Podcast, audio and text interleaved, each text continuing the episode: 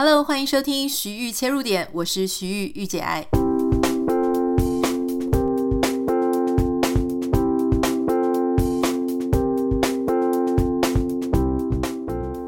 Hello，欢迎你收听今天的徐玉切入点。如果你有在 follow 我的粉丝团的话呢，你可能会知道说为什么我们上个礼拜没有更新哈。原因就是因为我自己在开玩笑说，我有一点玩物丧志，这当然是开玩笑的啦。玩物是真的，丧志呢可能没有。但是总之呢，我最近因为我是一种投入一件事情，我就会非常非常投入，大概满脑子的心思完全会被占据，没有办法再塞别的东西进去哈。所以呢，呃，前一阵子我们家院子不是做好，所以我就会想说啊，院子做好不会叮叮咚咚的时候呢，我应该就可以来录 podcast 了。没有想到院子做好之后，因为有很多的土地，然后有很多的呃可以栽种东西的地方，我心里就想说啊，那我应该要来种一点东西。那事实上，你说我是不是以前就在台湾喜欢园艺呢？其实完全不是，我总觉得我养什么都会死掉，然后我对我自己对植物这一块是非常没有信心的哈。那你想说怎么会这样子？原因是因为我觉得那个改变的转捩点啊，是在。在我要回美国之前，有一段时间呢，诶，我刚好有两个经历。第一个经历呢，是我们家邻居有一个姐姐，她在其他地方有在种菜，所以她有时候呢，就会在我们家门把上挂一把菜给我，就说：“诶，这个是要给你吃的菜。”然后就发现说，这种收到人家种的作物，哈，这种自己种的菜的感觉。真的非常的棒，而且那个菜吃起来就是没有农药，然后你觉得非常安心，而且老实说，你会觉得别人有在关心你，所以那个感觉是非常好的。那另外一个呢，是有一次，大家如果知道那个 CN Flower 的创办人林忠勇先生哦，他那个在出新书之的时候，在那一段时期呢，刚好我也是受邀去他们阳明山上的一个小屋子啊。呃，那个屋子非常漂亮，旁边呢就是他们的 garden，然后他们种了非常多的作物。那这个林忠勇先生的太太呢，Ivy 哈，她也是我们相熟的一个摄影师。那她很热情，就带我们到处介绍说，哎，这个是他们种了什么，那个是他们种了什么。其中有一区啊，他们就种了白萝卜。那我看到那个白萝卜的时候啊，它其实已经蛮成熟了。那个上面的一段白色的那一块呢，都已经露出来了。所以我那时候看了就很兴奋。我跟 Ivy 说：“哇，这可以吃了吗？”他说：“可以哦，这一颗已经差不多了。”然后呢，他就说：“你要不要拔？”然后他还帮我录影，然后就在那边拔白萝卜。拔白萝卜的感觉呢，非常的有意思。那个也是我人生第一次的经验哈。就它其实已经很大了，所以那个土也很松，你就这样摇啊摇啊摇，很轻松的，那个白萝卜就被你摇掉了，就把被你就是拔出来的感觉。那种感觉有点像小朋友在拔乳牙，乳牙不是已经摇摇欲坠了吗？轻轻的一用，轻轻的一使力呢，它其实就掉下来了。好，那白萝卜当然是因为长在土里嘛，所以你是往上拉。那那个白萝卜真的是我这一辈子哈吃过最好吃、最好吃的白萝卜。那个煮汤或是做沙拉都非常的清甜，所以我对自己种作物或是拔作物，突然之间有一个非常好的好感。在我们家这个院子做好之后啊，我就开始想说，那我要种东西。所以我第一件事情呢，因为之前有那样子的好感，所以我第一件第一个选择就是，我就是跑去找那个日本大根白萝卜，然后买它的种子回来种。那也是误打误撞，我后来才知道说，如果你是一个园艺的新手，他们也是蛮建议，就是你就从这个种白萝卜或向日葵开始啊，因为那个是能够让你立刻提高自信心，因为那个不难种嘛，很快就发芽。所以这个白萝卜呢，诶，你知道我真的很没有这个很没有经验哈，我还完全没有注意到我们家院子的日光是怎么来的，所以有一些白萝卜呢，我还种在那种完全就照不到日光的地方，没有想到五天之后它照样发芽，这个体验是非常奇怪的。当你就是一个新手哈，你从来没有想过说，呃，种东西的乐趣在哪里？以前我都会觉得说啊，园艺嘛，哈，园艺就好像是那个。扫地拖地这种家事的户外版哦，那在台湾因为很热，太阳很大，你就想说哦，我尽量不要在户外。可是呢，当你把一个东西种到发芽的时候，那种神奇的感觉是你会觉得说：“天哪，我居然能够孕育出这么多可爱的小生命！哈，居然是我让它发芽的。”哦，当然，老实说，你后来你会知道说，其实也不是你让它发芽，你只是做了一半的工作。哈，你把土壤给它，水给它，那接下来当然也要给它一些阳光或是充足的环境。接下来的另外一半就是靠他自己，啊，还有靠神、靠大自然的力量。但是当然，当下的时候，你还是会觉得说，这个是我做到的，我办到的，超级有成就感的哈。因为大家知道我没有小孩，所以我并没有那种啊，我孕育出一个生命的感觉。可是，在你在栽种这个植物的时候，好，那因为你的照顾，所以它越长越大，那一种成就感呢，真的是非常难去形容，就是真的你会很很饱足的那种成就感。就从这个很好的开始呢，所以我就开始种，哈，就是种了一些不同的东西，比方说我们家现在就有好几区。有一区是多肉植物嘛，大家知道，因为这个多肉植物算是比较好种，然后它会自立自强的一种品一种呃类型的植物。那在南加州呢，因为阳光很多，然后你只要注意一下它的水分，不要烤焦它了，基本上它都是很 OK 的。另外有一区呢，是大家知道我也很喜欢精油，所以我也种了一些香草啦、药草类的植物，例如说什么柠檬香风啦、甜乐啦，哈。或是一些呃其他的，那还有一区呢，是算是比较作物类型的，就是我刚刚有提到像白萝卜啊、红萝卜啊，哈，然后我自己还种了紫色的芋头啊，不对，对不起，讲错，紫色的地瓜，紫色地瓜真的非常好吃哈。那还有像是什么辣椒啦，哈，或是一些什么牛角椒这种。就是一些你可以种出来有果实可以吃的东西。那当然，我还有买一些花的种子，但我想说，陆陆续续每天都是种一点，种一点，这样每一天都会有一些事情去做。那在种的时候，你就会觉得真的很像在照顾宠物或者小孩，一天就会想要去看它好几次。一开始呢，我还会帮我们家所有的植物去算，说，哎，现在有十二种，有十五种。不过以今天来说，因为已经多到我没有办法算了，所以我就放弃去数它。那发芽的也是哦，一开始它发芽的时候，你就算哦，一个发芽，两个发芽，六个发芽，十个发芽。等到它一堆发芽的时候，你就会真的也就放弃了哈。所以我想那个过程真的很像小孩子，我们刚开始在学习一样东西，那种非常单纯的快乐。五秒钟月之后呢，马上回来跟你分享，就是我最近看了一本。啊、很好看的书，它跟植物有关系啊。它的书名叫做《你的心交给植物来疗愈》，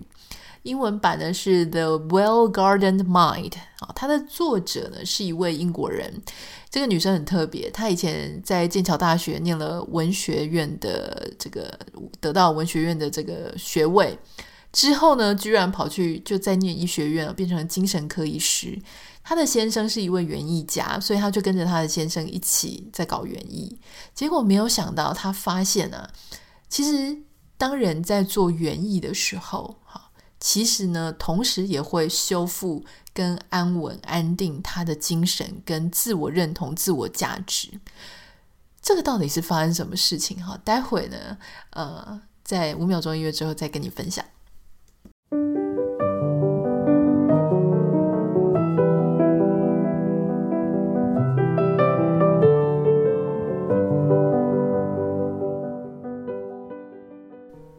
在这本书的作者里面，他有介绍说，因为他是精神科医师嘛，哈，那当然他也参与了非常多英国这个园艺协会，他们在各式各样的场合里面，他们会去做一些园艺疗愈的事情。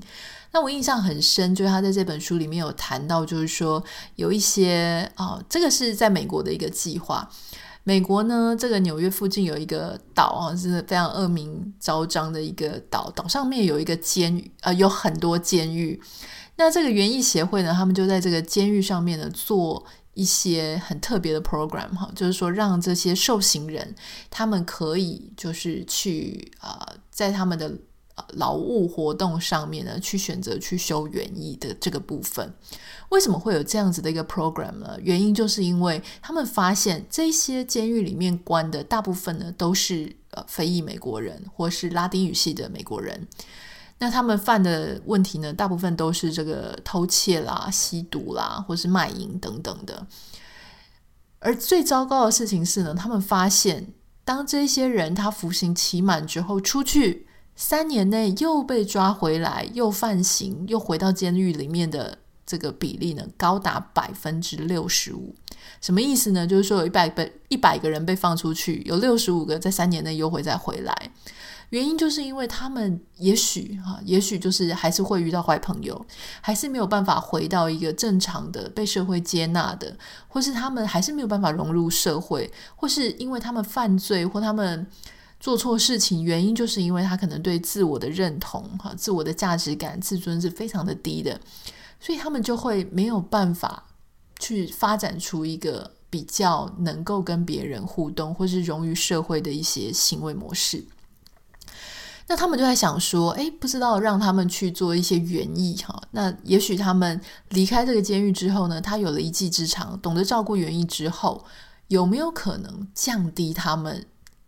在三年内回来就直接回到监狱的那样子的比例？没有想到，居然是有用的。好，他们在这个呃园艺计划里面呢，当然就是一开始他们就是要接受非常呃。好的训练啊，一个礼拜有六天，他们都要去做园艺的工作，要去修剪呢，然后要去跟这个植物去培养它。那他们就发现说，诶，有一些人，他们其实非常沉默寡言，或是他们在这个监狱里面呢，明显的跟别人很容易就是就是呃吵起来，或是有不开心的时候，当到这个园艺的花园里面。诶，他们突然变得比较心平气和，而且有一些事情呢，是你不知道为什么，在一个室内里面就很容易跟人家那种氛围啊，然后说一种心灵的环境，就是非常的紧张。可是园艺呢，却能够让大家静下心来。有一些人的问题是他的可能占有欲太强了，所以他想要。别人不要碰他在照顾的那些植物，可是没有办法，因为不会是你永远在照顾那些植物，你也需要仰赖别人来照顾这些植物，所以他必须要透过照顾植物的过程当中，慢慢的学习如何跟别人相处。还有一些事情就是说，虽然是在监狱里面哈，可是你不要以为大家都是平等的。他们在社会，在监狱的外面，在社会的过程当中，可能因为种族，可能因为学历，可能因为各式各样背景的关系，所以他们很明显的感觉到这个社会是有阶层，是有有阶级的。可是当大家在做园艺工作的时候，你就发现阶级这件事情，阶级这样的意识形态，在园艺世界里呢是不管用的。好，那。当不管用的时候呢，对他们反而是一种解脱，因为他们永远都不是在那种阶级里面的最上层嘛。他们就是因为有很多很多的内心当中有不满，或者他很无奈，好，或者他有一些已经自尊很习惯很低落了，好，所以他们会有很多非常困难的事情。诶，没有想到在这样子的园艺计划里面，慢慢的就帮助他们，他们觉得哇，他居然可以帮助植物。成长，帮助植物修复。那当然，植物也会有它的周期，它会凋零，它会枯萎啊。那所以，你虽然很不舍，可是你也会目送它好好的离开，因为你知道有一天它会再回来。所以，这个其实是了解生命的循环呢，了解大自然的一个韵律，其实对他们无形当中也是一个非常好的事情。那在这样子的一个 program 里面呢，我刚刚说它确实发挥了效果。一开始不是讲说，呃，原本他们的这个三年内回到监狱里的比率是百分之六十五，没有想到他们去对照这一些有参与园艺计划的人哈，他们三年内回到监狱里面的这个比例呢，只剩下百分之十。所以这是一个非常非常大的进步哦。那这一本书里面呢，其实我觉得它很好看，就是因为它用了非常多的例子跟个案，让你慢慢的了解到说园艺它的一个非常神奇的力量哈。那其实在这个很多历史上有非常多的研究人员，他们就在研究说人跟大自然的关系。因为比方说像我们在研究一些什么精油的疗法啦、芳香疗法啦、植物的神奇力量等等的。你都会发现，说人其实遇到这种芬多精啦、大自然啊，然后植物啊、绿色啊，哈，这一些比较自然的环境的时候，他的状态会跟他一直都在都市水泥丛林里面，然后一直很紧绷状态是非常不一样的。一九七零年代呢，有一位地理学家哈，叫做这个呃杰艾普顿，他就有讲到说，其实哈，他的理论基础是这样：我们每个人都会想要控制说自己看见他人跟不被他人看见的程度。那他相信说，我们天生就是会喜欢有景色，但是同时也受到庇护的这种环境。好，也就是说，我们需要一个栖息的地方。那这个自然，我们在评估这些物理环境的时候呢，我们通常都会去啊、去评估一下，就是我们希望我们可以看到远方，可是我们同时又可以被保护。所以事实上呢，这一些这个呃环境、自然环境呢，它其实就是能够保护我们这一些，提供我们这样子的一个呃一个很原始的一个需求。那美国精神科医师呢，有一位叫做哈罗德·塞尔斯。他就关，他就这个精神分析学家，他其实就观察到说，有很多精神崩溃的病人哈，他们其实会常常盯着树木看好几个小时，从树木那边呢，就会得到一些感觉他没有办法从人类那边得到的陪伴，所以他就在讲说，是不是人类跟自然本身就是有一种很古老而且很深厚的情绪连接？可是因为我们现在日常生活当中非常的忙碌，我们被很多的科技、很多的消费，然后我们不再在意大自然了。我们的眼睛举目所及，虽然看得到树，可是我们永远都比较注意那个什么 shopping mall 啦，比较注意那些办公大楼啦、名车啦、好名牌啊。我们什么时候去注意到说我们家附近的草啊、树啊、花啊，到底是哪一些种类？你有在意过吗？你有真的花心思去看过它们吗？如果你还有印象的话，其实像这个日本的动画大师宫崎骏，他在很多的作品里面，其实都探讨了树啊、大自然跟人类之间的共生关系，还有就是你始终会回到。大自然的怀抱里面，树的怀抱里面，其实我想要跟大家分享一个小秘密哦，就是我自己非常个人的感受，你知道吗？就是说，呃，之前我想很多跟着我比较久的读者，大概都知道我在二零一三、二零一四年有过一段非常呃很痛苦的一段时间。那大家都说哦，因为我那个时候去了一趟英国，我其实曾经也觉得说我是因为去了那一趟英国。所以呢，我遇到了很多人事物，然后疗愈了我。我到现在还是这么觉得哈。不过我现在有一种不太一样的体会跟领悟，就是我以前觉得说是因为英国的很有趣的呃这个社会氛围啦，哈，或者说我体验了很多什么歌剧啦、饮食啊、文化，我觉得世界很大。可是呢，我现在不这么想，因为我发现一件事情，哈，好，当时我在英国的时候。我并没有去非常多的 shopping mall。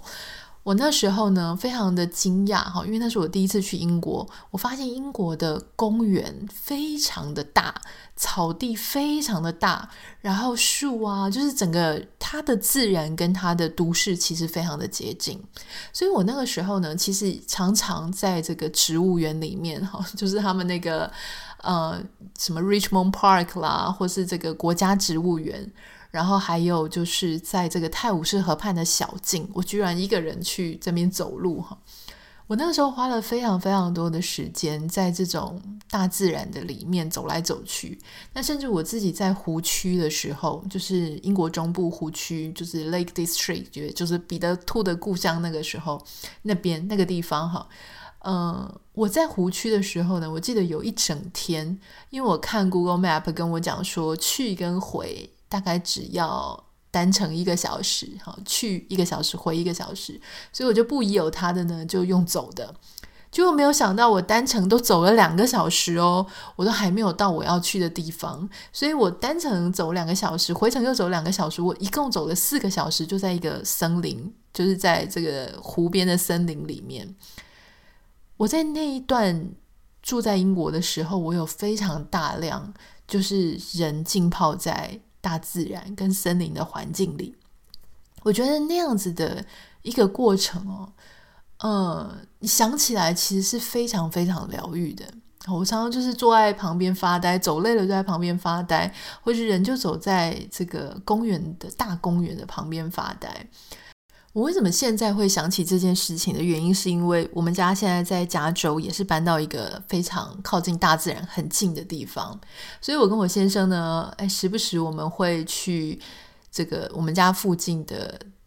非常人烟罕至的地方哦，我们去践行就会去走路。那这个走的时候呢，它的这个路呢，都不是那种有被开发的路哦，因为我现在很喜欢走一些没什么人在走的那种路，所以其实跟大自然非常的近。那我们也常常看到那个 coyote，就是郊狼，在走路的过程当中，我有好几次，我心里都这样想说：哇，天哪，就是我真的好喜欢回到这样子的地方。我说的是回到，就是那个回到的感觉，就是说我们本来就是属于这种大自然，可以靠大自然这么近的地方。然后我就觉得说，如果有一天哦，就是我在在人生的这个门票入场券已经玩完了，那我觉得我最大的最大的盼望，最大最大的心愿，就是要回归这么自然的状态。所以我，我我就在想说，当我自己开始在种东西，然后我开始看说植物疗愈的力量的时候，我就回想到说，当我跟大自然靠得这么近的时候。我的内心真的就会非常平静。说真的，我其实常常就会忘记要看手机，常常就会忘记说，哦，我有一些 social media 的责任，我要去贴文，我要去贴照片，我要去自拍，或者要干嘛，就是要去 maintain 我的这个 influencer 的职业，我就会忘记这些事情。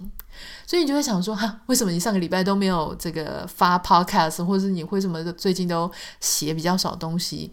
我觉得他另外一个层面，我也希望大家可以祝福我。虽然你可能会觉得说：“天哪，你是不是忘记我们？”可是如果遇到这样的状况，你或许也可以想说：“哦，因为他现在正在非常享受他的生活，然后他正在一个没有受到网络世界打扰的一个状态。”好，所以。当然了，我我觉得我我还是会很喜欢跟人的互动。可是我觉得能够浸泡在大自然，能够让自己稍微接近大自然一些，确实对自己是很有帮助的。所以呢，如果说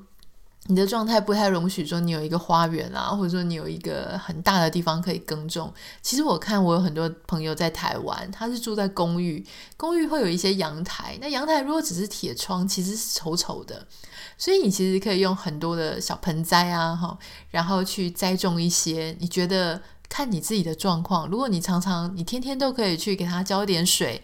啊，那你就去种一些可能需要比较多照料的一些植物。如果你觉得你常常容易会忘记它，哈，那你也可以种一些像多肉植物啊，或是哪一些比较好种的。那如果你是一个需要成就感的人，那你就像我一样去种一些什么白萝卜这种，可以让自己诶。